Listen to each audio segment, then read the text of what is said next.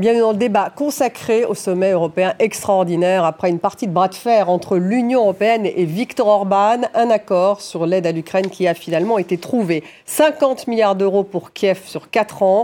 Les négociations ont abouti ce matin après un veto persistant du Premier ministre hongrois. Viktor Orban qui a néanmoins réagi sur Facebook après l'annonce de l'accord. L'argent hongrois ne finira pas en Ukraine, a-t-il spécifié sur le réseau social. À la clé également de ce sommet la promesse des Européens de continuer à fournir des armes à l'Ukraine.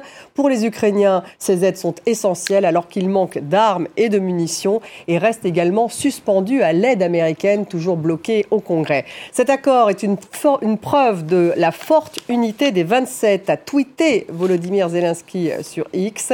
Alors on va y revenir sur cet accord européen. Cet accord est-il finalement une victoire des 26 pays européens sur Viktor Orban et que contient-il? Le bras de entre l'Union européenne et le Premier ministre hongrois connaît-il un coup d'arrêt ou va-t-il continuer?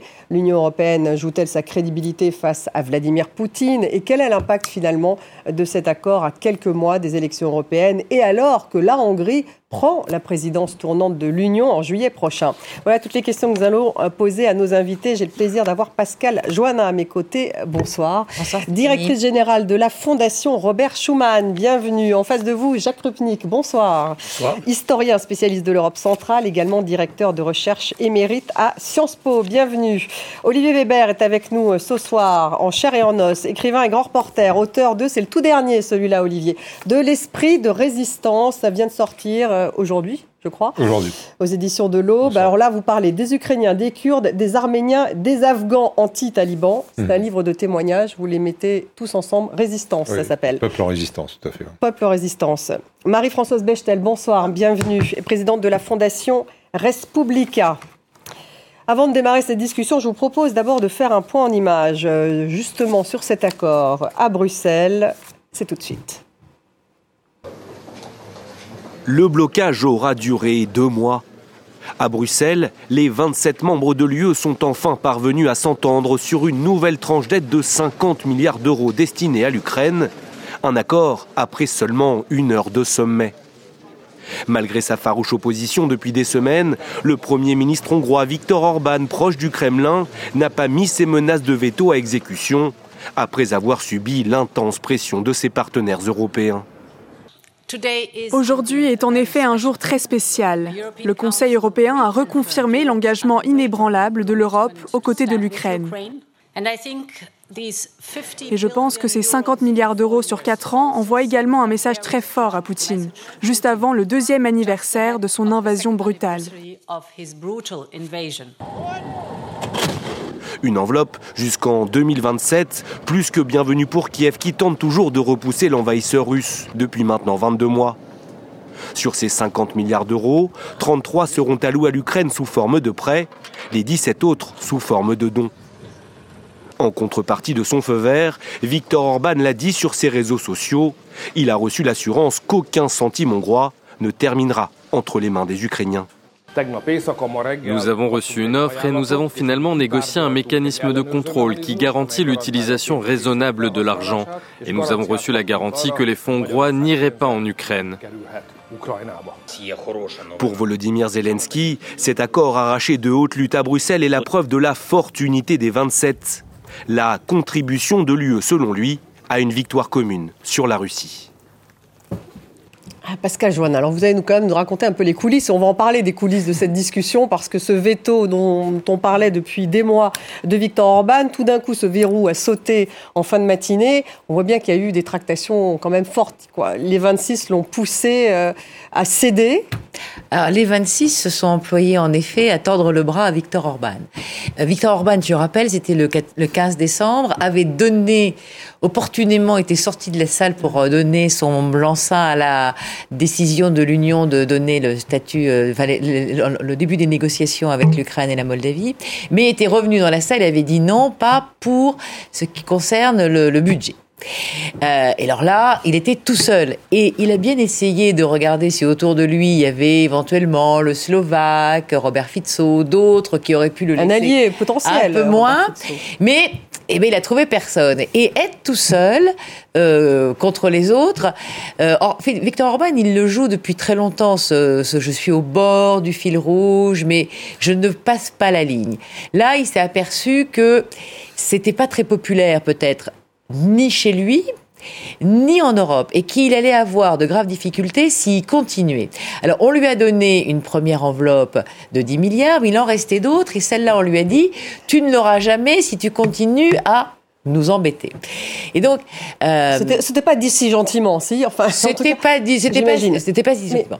Et puis, il faut savoir que donc cette affaire sur cette décision, on parle que des 50 milliards, mais c'était une décision qui concernait un budget supplémentaire de l'Union européenne.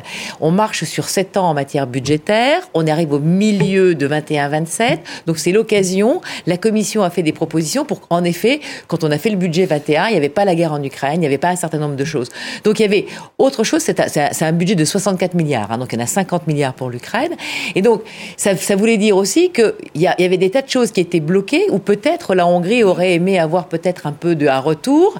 Et donc là, il était un peu pris au piège. Et puis, Bon, euh, il a obtenu, euh, il, a obtenu quand même un, certain nombre de, choses. C'est-à-dire pas d'argent hongrois, en tout cas, qui feront partie de ces 50 milliards. Enfin, ça, c'est ce qu'il oui, alors ça, alors ça, je connais pas le, terme de la garantie, etc.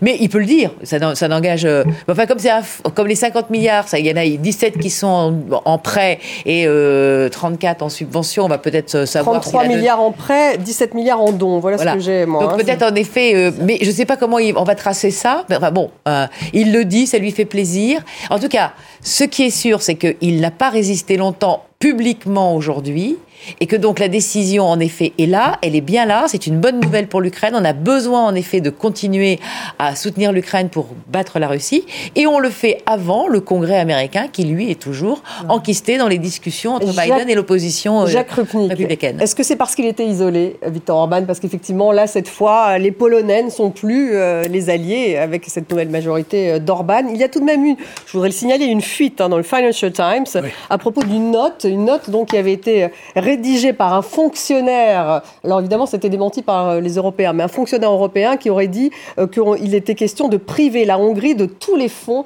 qui lui reviennent. Et finalement, c'est ça qui aurait fait peur à Viktor Orban, d'autant que sa monnaie, si j'ai bien compris hier, a perdu, a dégringolé à la bourse. Oui, euh, Victor Orban était déjà isolé au mois de décembre et simplement il avait réussi au mois de décembre à faire de son isolement euh, une vertu. Il était le centre de l'attention, toute l'Europe tournait autour. Que pense Victor? Est-ce que Victor sera d'accord?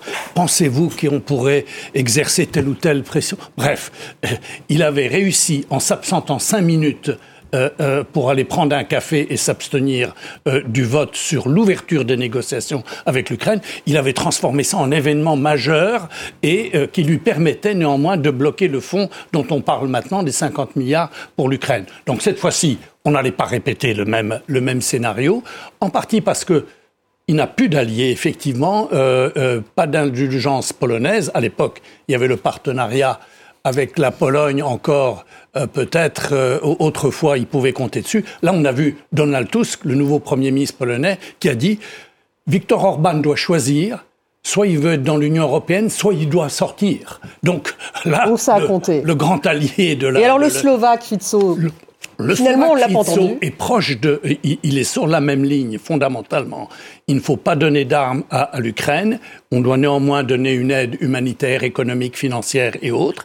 Et surtout, Fico, qui est dans une coalition. Il n'est pas dans la même situation que Orban, qui contrôle tous les leviers du pouvoir. Fico vient d'arriver au pouvoir au sein d'une coalition dont un parti plutôt pro-européen. Il doit faire attention et par conséquent, lui ne veut pas aller à la confrontation avec l'Union européenne. Et il pourra dire lui aussi que des fonds slovaques ne sont pas utilisés pour les armes à l'Ukraine. Marie-Françoise Bechtel, mais qu'est-ce qu'il a fait céder au, final Moi, je crois qu'il faut relativiser un petit peu cette affaire. On a fait, si vous me passez l'expression, beaucoup de cinéma autour de l'affaire Orban. Ce cinéma a commencé dans la première séquence au sommet européen de, de, décembre, qui, était un truc complètement ridicule. On dit Orban, vous acceptez de sortir prendre un café pendant que les 26 plus 1 votent l'élargissement. Et pour le et pour l'aide à l'Ukraine, on en parlera plus tard. Ensuite, on fait le deuxième acte, le, sommet d'aujourd'hui, et euh, Orban vient à récipicence. Mais tout ça euh, je disais, c'est un peu du cinéma, je veux dire, c'est tragique de voir que l'Europe en est là. La vérité qu'il y a derrière ce prêt de 50 milliards, c'est que les États-Unis ne laissent pas le choix à l'Europe. L'Europe, l'UE doit voter ces milliards, d'autant plus que le Congrès, comme vous le savez, jusqu'à présent, a bloqué l'aide à, l'Ukraine. Ce sont les États-Unis qui décident, et on voit l'Europe à coup de, de manœuvres, de couloirs, euh, c'est surtout qui, un petit sont, qui, représente... qui, sont marqués par un certain ridicule, je me permets de le dire. Je disais, c'est du cinéma. On voit l'Europe courbée devant les États-Unis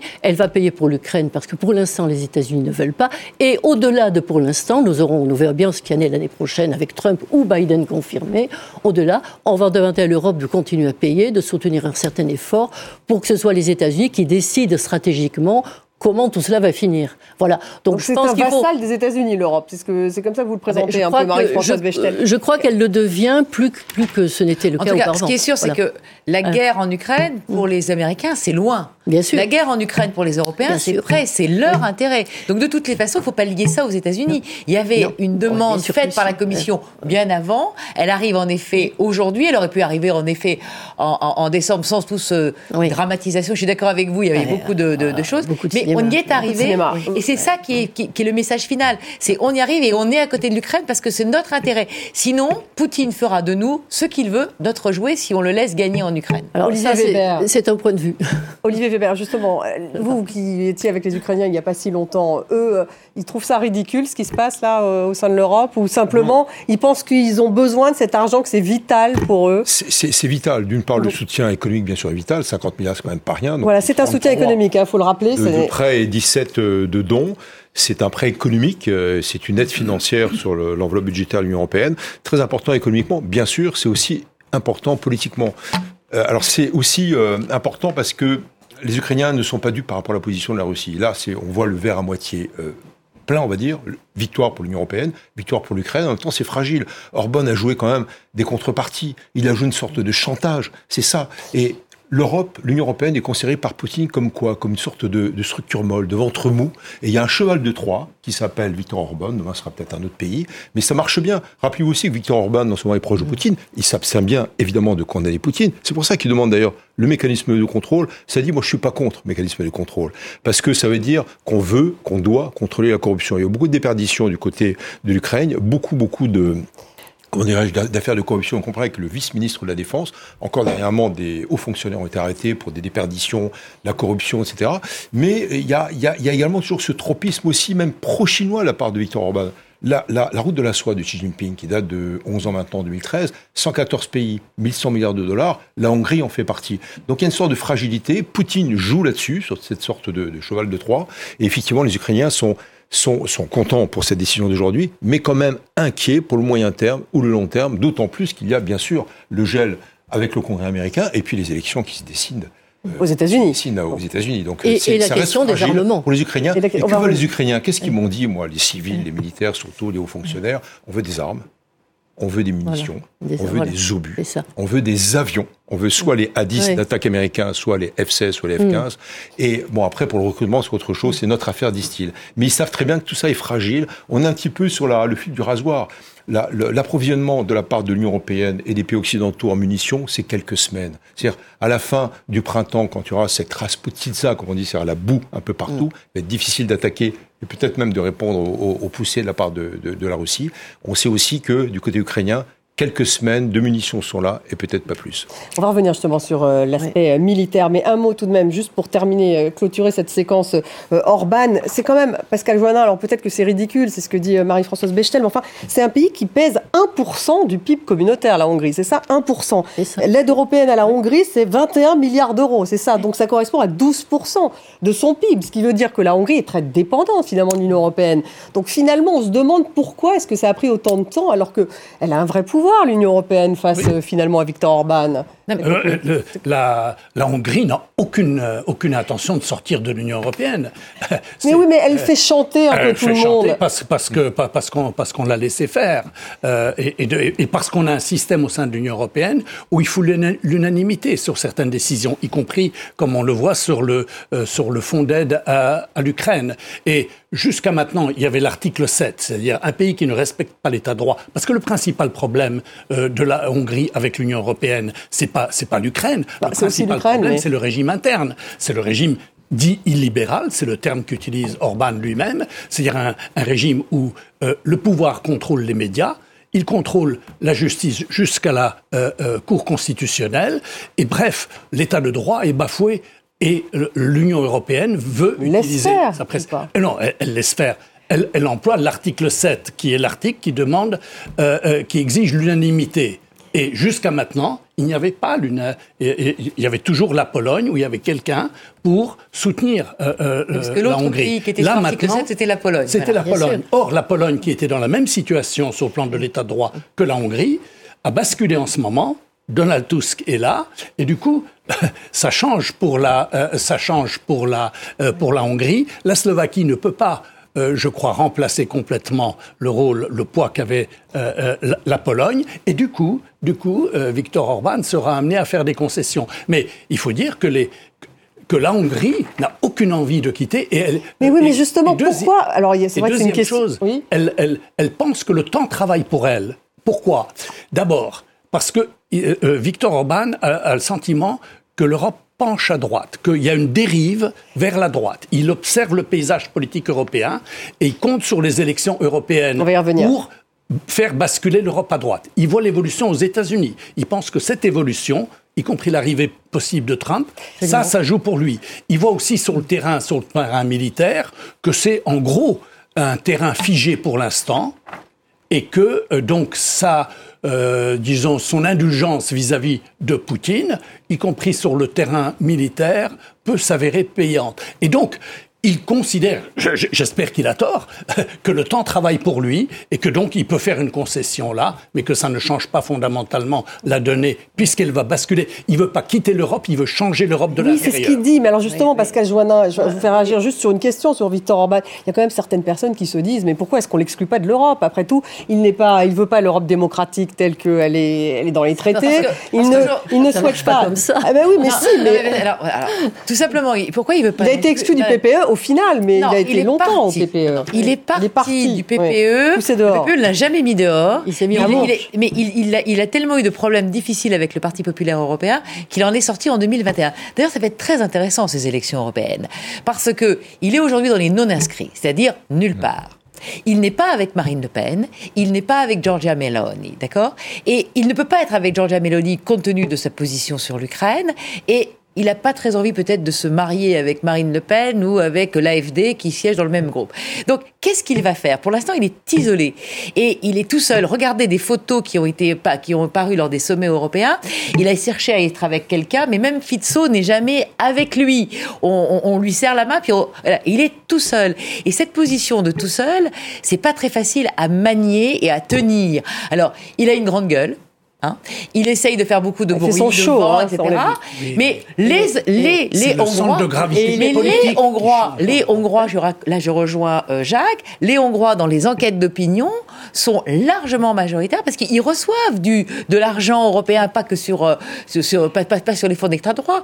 Ils ont ils ont des crédits européens. S'ils sortent de l'Union européenne, ils ont plus les crédits européens. On a bien compris l'intérêt de la Hongrie. Quel est l'intérêt de l'Europe Il y a un deuxième contre-exemple. Les Britanniques sont sortis et ça va très mal au Royaume uni Ça va très mal pour celui qui est sorti politiquement et ça va très mal pour les Britanniques. Et si aujourd'hui on regarde les sondages britanniques, on se dit mais quelle connerie on a faite, on, a, on nous a menti, on nous a trompé et si on avait su, on n'aurait pas voté la sortie de l'Union parce qu'ils euh, le payent cher. Oui, Marie-Françoise Bechtel. Marie-Françoise Bechtel. économiste, mais l'état de l'économie britannique tient peut-être aussi, aussi à d'autres facteurs. Je crois qu'on peut pas dire les choses. Et post hoc ergo propter hoc, ça c'est le médecin de Molière. Je n'en suis pas. Ça s'est passé, donc c'est la cause. Je n'en suis pas tout à fait convaincu. Mais vous disiez qu'Orban est une grande gueule. La preuve, il réussit à ce que nous fassions autour de lui un débat qui, à mon avis, ne devrait pas tourner autour de lui. Mais bien sûr que si, puisqu'on parle de décision à l'unanimité, euh, Marie-Françoise Bechtel. Donc forcément, c'est une péripétie qui montre où en sont les institutions européennes et, les États politiques dans, dans, leur ensemble. Vous disiez, monsieur, tout à l'heure, il faut l'exclure parce qu'il ne respecte pas l'État de droit, il faut trouver des...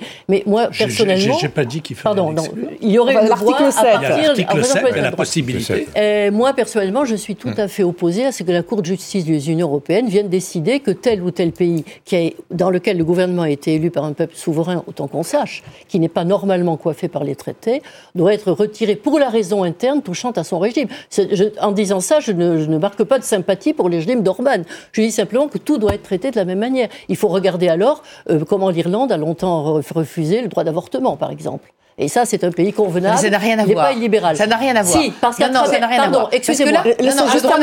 Laissez-la terminer juste, Marie-Françoise à travers, à travers le traité de Lisbonne que la Cour de justice européenne, dans son article 9, met euh, très largement euh, en œuvre, il y a la possibilité de raccrocher un ensemble de droits de la personne à ce qu'a voulu le traité de Lisbonne, dont l'article 9 est extrêmement confus hmm. et sur lequel la Cour de justice européenne fait des, véritablement des, des, des, Enfin, elle écrit littéralement des romans sur le traité de Lisbonne. Et personnellement, je le répète, je suis très défavorable parce que ça pourra aussi nous toucher un jour, quel que soit ce qu'on pense d'un régime, bien entendu à titre personnel, je suis très défavorable à ce que l'Union européenne fasse la police dans ce que les peuples européens ont décidé dans les traités, d'élire comme gouvernant. La, Olivier Weber. La, souveraineté, d'un peuple pour élire ses gouvernants, c'est dans les constitutions, lesquelles sont supérieures oui, mais le respect de l'état de droit, ça c'est dans le traité. Ce que fait Orban, on le respecter aussi. C'est une discussion Tous les États membres. Ça marche. Olivier Weber. Regardez, là, c'est quand même une victoire. Hum. Le consensus, qui est une règle très très délicate. Moi, je l'ai vu aux Nations Unies quand j'étais ambassadeur de France. C'est très compliqué hors Conseil de sécurité. Le consensus, alors il y a des règles comme le naming and shaming, donc nommer pour faire honte, ça marche pas tout le temps. Là, ça a marché quand même. Il est tout seul, il est isolé pour les raisons qu'on a qu'on a dites. Alors cela dit, qu'est-ce qu'il veut en contrepartie? Des contreparties économiques ça, ça peut marcher, c'est déjà réglé. Je pense que ça va sortir. On parle de lui. C'est-à-dire, deuxièmement, euh, peut-être des contreparties politiques. Ça, j'y crois beaucoup moins. Justement, ce que disait Jacques Rupnik à l'instant sur l'état de droit. Je ne pense pas que l'Union européenne soit en mesure, éthiquement parlant et politiquement parlant, de concéder sur justement l'état de droit. Mais lui, Orban, il a ça dans sa tête. Alors après, qu'est-ce qui se passe à Budapest? C'est que, évidemment, les chancelleries occidentales des 26, France et Allemagne en particulier, envoient beaucoup de télégrammes diplomatiques en ce moment. Et apparemment, le Fidesz, le parti euh, d'Orban, aurait quelques craquements et une partie de la population hongroise sait très bien qu'elle n'a pas intérêt à sortir, pour les raisons d'abord simplement économiques, de l'Union européenne. Donc Orban, il joue un petit peu jusqu'à la limite. En même temps, il a très très bien joué cette discussion que j'appelle de marchand de tapis. Mais c'est exactement ça. Ça a marché là, ça a marché. Il aura des contreparties lui en, plusieurs milliards euh, d'euros. Il a quand même donné des conditions, à savoir mécanisme de contrôle et pas d'armement européen de sur cette enveloppe euh, ou d'argent hongrois en tout mm. cas pour euh, pour l'armement donc destiné à l'Ukraine.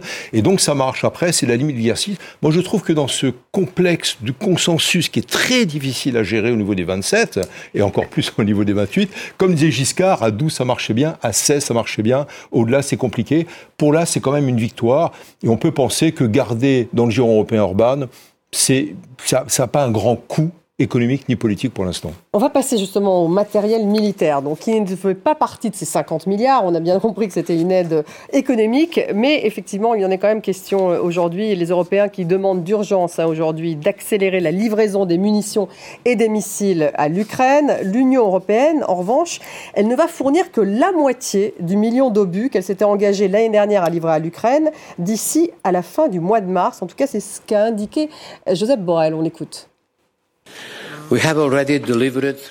Nous avons déjà livré 330 000 munitions, soit un tiers de l'objectif, principalement à partir de nos stocks, des stocks existants. D'ici mars, je m'attends à ce que ce chiffre soit augmenté de 200 000 unités supplémentaires. Il atteindra donc 524 000. C'est un peu plus de 52% de l'objectif. Pascal on a envie de dire ce n'est que la moitié de l'objectif. Mais c'est déjà la moitié de l'objectif. Et toujours, verre à moitié plein ou le verre à moitié vide. Il y a déjà, alors si on veut être juste, il y a déjà beaucoup d'argent, alors qu'il n'y a pas beaucoup de crédits européens destinés à la défense, puisqu'il n'y a pas de compétences européennes en matière de défense. Hein. L'Union européenne ne donne rien en tant que telle. C'est les États membres qui ont une armée qui donne à l'Union européenne. Et si on fait le calcul aujourd'hui de ce que les 27 États membres ont donné à l'Union européenne, on arrive à une somme en matière militaire de 12 milliards. Hein. il y a eu 85 milliards qui a été donné à l'Ukraine depuis deux ans. D'accord?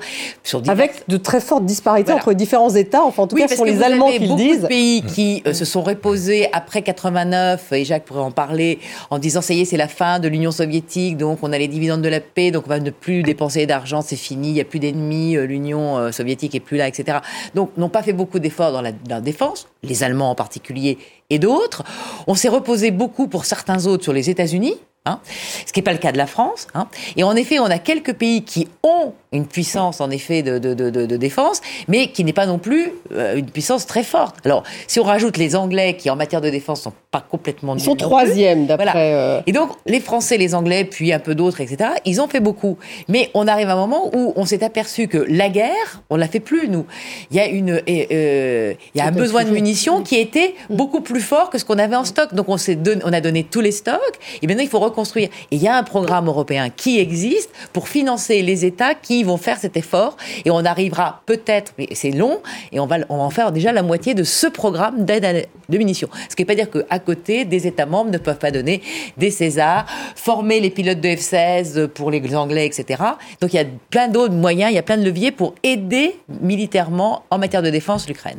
Jacques Rupnik, alors on va reprendre ces statistiques qui sont contestées d'ailleurs par la France, hein, mais qui sont un peu les seules qui soient sorties dans la presse, celle de l'Institut allemand euh, Kiel, qui place donc l'Allemagne en deuxième position avec un peu plus de 17 milliards. Hein. je parle de l'armement hein, pour euh, l'Ukraine. Euh, et Scholz d'ailleurs qui pointe la France et l'Italie et l'Espagne en disant qu'on est très en retard. La France qui est 15e donc euh, dans ce classement, la Pologne est 6e parce que la Pologne effectivement a réarmé depuis. Bon, Bruxelles, il faut le savoir, refuse de donner des chiffres pays par pays. Donc euh, c'est pour ça que ça reste un peu, en tout cas en ce qui concerne, il y a un peu une, une forme d'opacité. Ce sont les pays eux-mêmes qui ne veulent pas euh, donner à Bruxelles. Voilà. Donc euh, votre analyse. Je considère pour partie que c'est pas. En tout cas, Olaf Scholz va aller à Kiev dans pas longtemps et Macron, Emmanuel Macron, également. Mais Olaf Scholz fustige la France, dit qu'il n'y a que 15e alors que L'Institut de Kiel donne des chiffres qui sont contestés par la France entre autres, qui dit que le chiffre français est en fait cinq fois supérieur à celui qui est indiqué par parce que il y a aussi les chiffres que l'on euh, que l'on annonce et il y a ce que l'on fait concrètement. et la France dit d'abord, nous nous avons annoncé beaucoup plus et nous avons déjà livré un certain nombre de choses alors que d'autres font des promesses. Il y a des pays, je crois que le véritable critère, c'est quelle est la part de l'aide à l'Ukraine euh, euh, par rapport au PNB du pays en question. C'est ça le vrai critère. Et là, le numéro un, c'est la Pologne. Ah et les Pays-Bas. Et les Pays-Bas. Et les Pays-Bas, et les Pays-Bas, un plus petit budget. Alors bien sûr que vous allez me dire, un pays comme l'Estonie, un million et demi d'habitants, évidemment son, son, son, poids militaire. Mais c'est pour dire, c'est ça pour moi le critère politique. Le choix politique, il est là. Euh, l'aide, l'aide que l'on fournit par rapport au PNB. Il y a deuxièmement le fait qu'on n'a pas d'industrie de défense européenne c'est très très difficile de mettre les Européens autour de la table. Rien que les Français et les Allemands, euh, la, difficulté. Donc euh, même ceux qui disent il faut faire quelque chose. L'Allemagne a dit nous allons euh, changer notre politique de défense il y a deux ans. bon, ils ont relancé la machine, mais ça n'a pas ça n'a pas aidé la coopération de l'industrie militaire européenne. Ça c'est un grand défi et je crois que ça c'est le principal principal obstacle. Néanmoins, l'effort on ne peut pas démarrer comme ça du jour au lendemain une industrie de défense. En deux ans, il y a eu des progrès énormes. Je pense que la machine est lancée et je crois que le fait que les États-Unis, en ce moment, soient en train de coincer et qu'on ne sait pas, d'abord, est-ce que le Congrès va trouver un, un accord Ça reste un peu d'interrogation Et on ne sait pas si l'aide américaine continuera avec Trump. Du coup, les Européens maintenant, ils savent parfaitement ce qu'ils ont à faire. Ils savent qu'il faut accélérer, c'est ce que dit Joseph Borrell. Marie-France Bechtel. Marie-Françoise, pardon. Il est, il est clair qu'on y va à un ordre dispersé dans cette affaire. Bon, la France est accusée par l'Institut Kiel d'être la 15e en, en don, mais vous l'avez très bien dit, le ministre de la Défense français, des Forces armées français l'a dit. On confond des choux et des carottes également. On compte des promesses et des réalisations. Il y a aussi la qualité des matériels et leur vétusté. Il y a la formation intégrée, puisqu'on sait que la France a envoyé des formateurs notamment pour les canons César. Mais enfin, derrière cela, et on voit bien que l'Allemagne a mis la pression, l'Institut Kiel a sorti comme par hasard euh, aujourd'hui, euh, avant le sommet européen, ce classement dans lequel la France fait figure d'élève honteux. Moi, ce qui me fascine dans cette affaire, si on veut élargir le débat, comment regarderons nous tout cela, regardera-t-on tout cela dans 10 ou 20 ans? Il est fascinant de voir que c'est en fonction de leur position géographique que les, que les, les pays européens, les États européens sont plus ou moins marchands dans l'affaire. Vous avez euh, l'Allemagne et la Pologne qui, pour des raisons différentes d'ailleurs, puisque l'Allemagne a dû se disculper vis-à-vis de ses liens avec la Russie, ce qui la rend encore plus marchande vis-à-vis de l'Ukraine. Vous avez la Pologne qui a de la Russie une peur euh, absolument euh, congénitale. Je voyais récemment encore l'ambassadeur de Pologne. dès qu'il parle de la Russie, on a, on a l'impression qu'il n'y a plus rien de rationnel. Ça peut se comprendre, hein, je ne dis pas. Euh, non, non, mais c'est pas une accusation. C'est pas une accusation. Il y a aussi l'expérience, la proximité géographique. J'étais en train de vous dire, j'étais en train de vous dire, si vous le permettez, que c'était pas une accusation, c'était un constat. Et à l'autre bout de ce grand continent, vous avez la France qui a eu des, relations avec la Russie de longue date, pas tout, euh, souvent conflictuelles, bien entendu. Rappelons-nous le début du XIXe siècle. Un pays dont l'intérêt est, beaucoup moins évident en ce qui concerne le containment, ce, qui est en fait une stratégie de containment de la Russie. C'est fascinant de voir comment la position géographique fait finalement est, est liée au choix géopolitique. C'est à peu près ce que disait Napoléon. D'ailleurs, le pays a l'histoire de sa géographie. C'est tout à fait fascinant. Maintenant, où est-ce que tout ça nous va nous mener? J'en sais rien. Et d'ailleurs, il y a un contre-exemple à ce que je viens de dire c'est le lien transatlantique de la Pologne. Avec un sujet qui empêche, à mon avis, très largement l'Union européenne d'avoir des politiques communes, notamment en matière de défense. C'est largement euh, le sujet oui, Ce qu'il faut voir aussi, c'est que si on regarde un peu l'histoire récente depuis euh, le début de la guerre en Ukraine, euh, février 2022, les Occidentaux ont été un petit peu, euh, comment dirais-je, presque paresseux à fournir des armements et des munitions en fait à l'Ukraine, parce que pour plein de raisons. D'abord, parce qu'on l'a dit, il n'y a pas assez de stock de munitions d'une part. On fait, on paye un peu les conséquences. Est-ce qu'il y a un problème de volontarisme ou pas? Et en même temps, une politique volontariste, c'est vrai, de la part des États-Unis en particulier, de dire attention, attention, il faut aider les Ukrainiens. Il faut aider les Ukrainiens, mais ça va suffire comme cela. Ce qu'on veut, qu'on ne veut pas en tout cas, c'est qu'il y ait le chaos en Russie. Il y avait une peur pendant plusieurs mois d'une désintégration, une désintégration de, la Russie. Cela dit, quand on voit ce qui se passe actuellement, c'est le temps long qui joue pour la Russie. Le complexe militaro-industriel russe, j'allais dire soviétique, c'est Staline euh, en 42, fonctionne à plein. Les usines fonctionnent euh, nuit et jour pratiquement jusqu'en Sibérie. Donc qu'est-ce qu'on produit? Non plus les beaux missiles Caliber et autres, ou Iskander, mais plutôt des petits obus, des petits obus. Ça marche très bien. Et rappelez-vous aussi que quand Poutine a, vu donc euh, Kim Jong-un, le leader nord-coréen, il a reçu un million d'obus, peut-être de moyenne qualité, mais on a d'un côté 330 000 obus plus peut-être 200 000 qui vont venir côté européen, de l'autre côté un million d'obus de, de, qui arrivent de Corée du Nord. J'étais il y a donc les encore à la frontière iranienne. vous avez énormément de camions. du Nord pour avoir les, les absolument, absolument, mais ça marche quand même. Mais ça marche quand même. Et le complexe marche à fond un peu partout en Russie. Et sur la frontière iranienne, qu'est-ce qui se passe? Vous avez des centaines de camions qui passent régulièrement pas tous les jours, mais presque, en tout cas des dizaines par jour, quelquefois des centaines, avec de l'électroménager, des frigidaires, des machines à laver, des téléphones portables, pas du tout pour l'électroménager russe, parce que ça monte via, la Géorgie en Russie, mais pour que ça soit démonté et pour que ces pièces et composantes électroniques soient utilisées pour les missiles, donc un peu plus élaborés que les obus qu'on peut qualifier de, de staliniens ou post-staliniens. Donc, ce que je veux dire surtout, et les Ukrainiens en sont conscients, surtout au GUR, les services de renseignement militaire ukrainiens, l'équivalent du GRU russe et bien sûr le FSB, enfin le, le, le, le SBU équivalent du FSB, les services de renseignement euh, non militaires russes, du côté ukrainien, ils savent que le temps long joue pour la Russie contre l'Ukraine. Et c'est là où l'Union européenne et c'est là où les États-Unis doivent accélérer les livraisons d'armement. Sinon, Poutine va être entraîné et c'est cela dans, dans, le mental, on va dire, de. Sinon quoi Les Ukrainiens perdent la guerre? Ils perdent la guerre. ou autre solution, front gelé et peut-être après poussée belliqueux sur des pays. Je crois beaucoup à la Moldavie. Bien sûr, je crois aussi beaucoup aux pressions sur les pays baltes. Mmh. Moins, évidemment, sur la Roumanie et, et, la Pologne. Mais en tout cas, il y a une sorte de, de, de, spirale inflationniste du côté de Poutine que rien ne pourra arrêter. Et ça, c'est très important. Enfin, heureux ceux qui peuvent faire des prévisions dans un domaine où on a vu, tout le monde a été pris par surprise par l'invasion de Poutine, injustifiable invasion, bien sûr, mais tout le monde, sauf le renseignement militaire américain, mais on l'a pas écouté à l'époque, et, britannique, a, été pris par surprise. Donc heureux ceux qui peuvent, peuvent tirer des plans et définir des positions stratégiques ou des évolutions de la guerre. Il y a évidemment trois possibilités où un pays gagne, ou l'autre pays gagne, ou le conflit est gelé, bien sûr. Il n'y en a pas d'autre. Mais la vraie, la vraie possibilité, elle est politique. Je crois, comme l'a très bien euh, énoncé dans un article encore récemment Thierry de Montbrial, je crois que ce sont les Américains qui siffleront la fin de la partie, de la même manière que nous sommes priés aujourd'hui de donner une aide parce que les Américains ne la donnent pas. Dans cette affaire, ce qui est tout à fait tragique, c'est l'absence d'autonomie de l'Europe comme acteur stratégique. Et les petites histoires d'État de droit ou autre, c'est pas grand-chose par rapport à cet énorme défi euh, géopolitique mondial. Pascal Joannin, vous répondez. Et les risques qu'il a. Est-ce qu'il y a un manque d'autonomie de l'Europe? Est-ce que finalement, montrer une unité euh, face à Poutine, c'est pas fondamental aujourd'hui pour l'Europe. On l'a montré dès le existentiel. On l'a montré dès le 24 mmh, février et on continue à le montrer euh, un an et demi après, euh, presque deux ans après. non, on Donc elle est autonome ou pas? Oh, oh, mais, oh, Sur la, sur la, sur l'Union européenne dérange beaucoup de monde. Elle dérange beaucoup de monde. Ça n'est pas un État. Je rappelle, parce que là on parle en effet des États-Unis, de la Chine, de la Corée du Nord, de l'Iran, etc. Ce sont des États. Là c'est 27 États. C'est la première structure qui existe, construite de manière volontaire. On n'a pas mis le couteau sur la, tempe de, quiconque pour adhérer à l'Union, pas de la Hongrie en tout cas, et pas etc. On a donc un modèle tout à fait à part de, de, du concept de relation internationale parce que c'est pas un État et que donc il y a 27 États qui doivent décider, etc. Mais du fait de la guerre, et Jacques l'a déjà dit tout à l'heure, en deux ans, on a pris des mesures en matière de défense qui n'auraient pas été imaginables hmm. et qu'on a prises par la force des choses parce que la guerre est de nouveau sur le continent. Et de manière autonome, donc, et, ou pas Et beaucoup, de, mais, bien sûr, autonome. et on a en effet des réflexions qui sont en cours pour justement essayer de ne pas dépendre des Américains.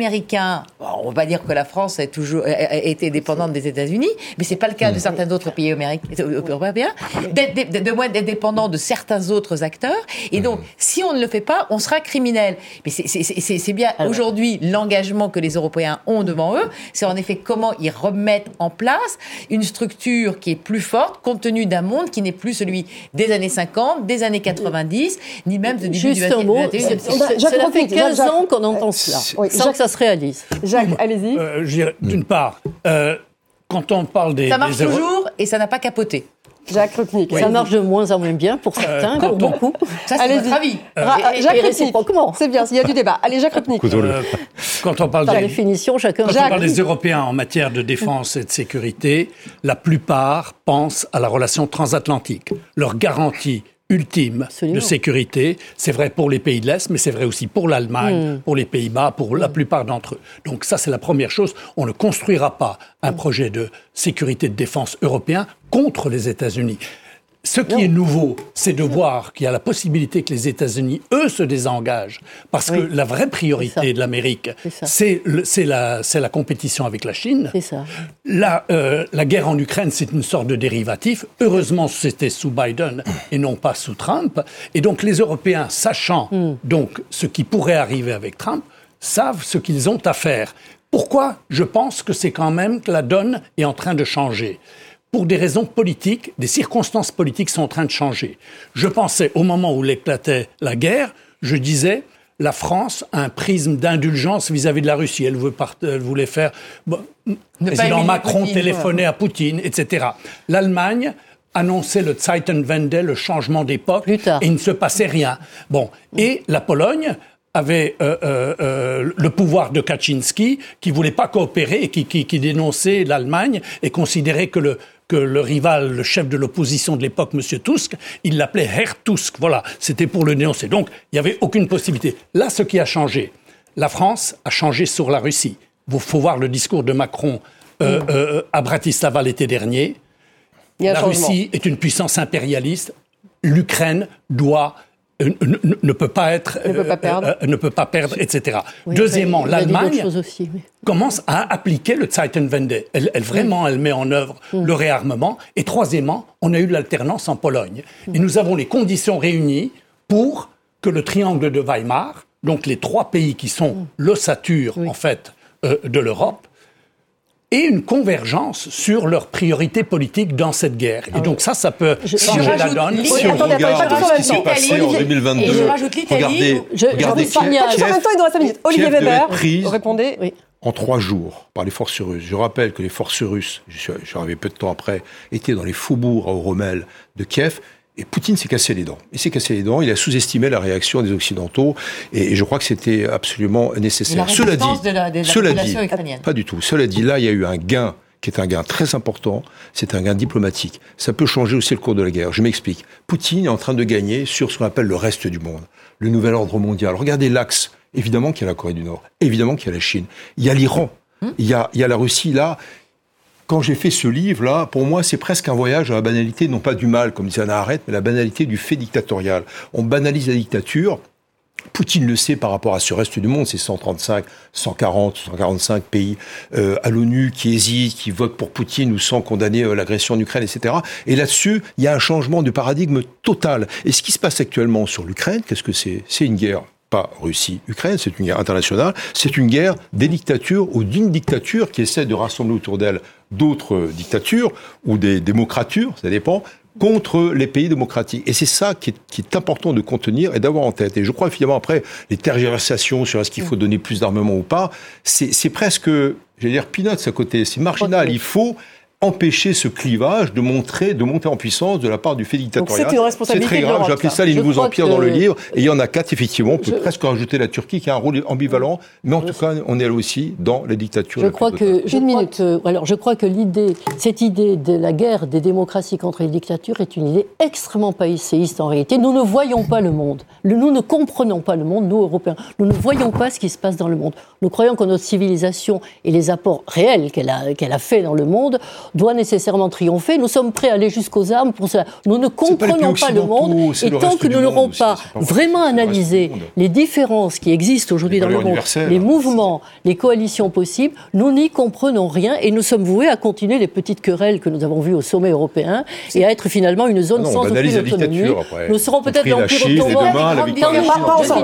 C'est pas des Pascal L'Europe avance. Ça vous met la mal à l'aise parce que je sais que vous êtes mal à l'aise avec ça. Mais non, au contraire. L'Europe avance il y a des tas de gens qui ont annoncé la fin de l'Europe, la fin de l'euro, qui ont dit ça y est, c'est fini, c'est la fin, etc. Euh, on s'est relevé à chaque fois. C'est difficile parce que ce n'est pas un État. Il faut mettre en effet un processus et tout est démocratique, c'est sur la table. Mais on avance, on y arrive. Il y a des enjeux et on va, il, va falloir les relever. On a les capacités de les relever sans les États-Unis. Et, on va, on va y arriver parce qu'il y a une non, parce qu'il y a une volonté politique. Vous avez raison. que de la volonté politique. il y a 26 États qui veulent la volonté politique. Il y a peut-être Victor Orban qui ne l'a pas, mais il y a la Nous sommes politique de, de, de, de, pour faire vouloir une Europe les forte. Choses, et on va y arriver. Et rendez-vous dans un an. On vous entend. Rendez-vous. Encore Nous voulons tous une Europe forte, mais pas la même. Peut-être en 30 secondes.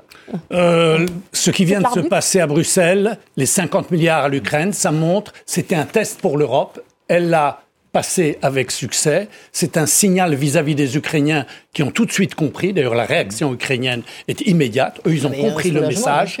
Et voilà, il faut rester fidèle à ce moment-là. Les Européens unis, soutien à l'Ukraine. Et euh, bien sûr que l'enjeu des élections européennes, alors du coup, euh, c'est en partie ça. Est-ce que les Européens ont pris conscience de l'enjeu qui n'est pas de politique intérieure, mais qui est de politique européenne au sens large du terme? Merci. Nous en restons une vision courte de l'Europe. Merci Jacques Rupnik, merci beaucoup Marie-Françoise Bechtel d'avoir participé à ce débat. Pascal Joannin, Olivier Weber, de l'esprit de résistance. Voilà, je redonne le titre de votre livre, Olivier, qui est sorti aujourd'hui. Merci à vous tous de nous avoir suivis. Vous retrouvez l'émission sur les réseaux sociaux en podcast. À demain.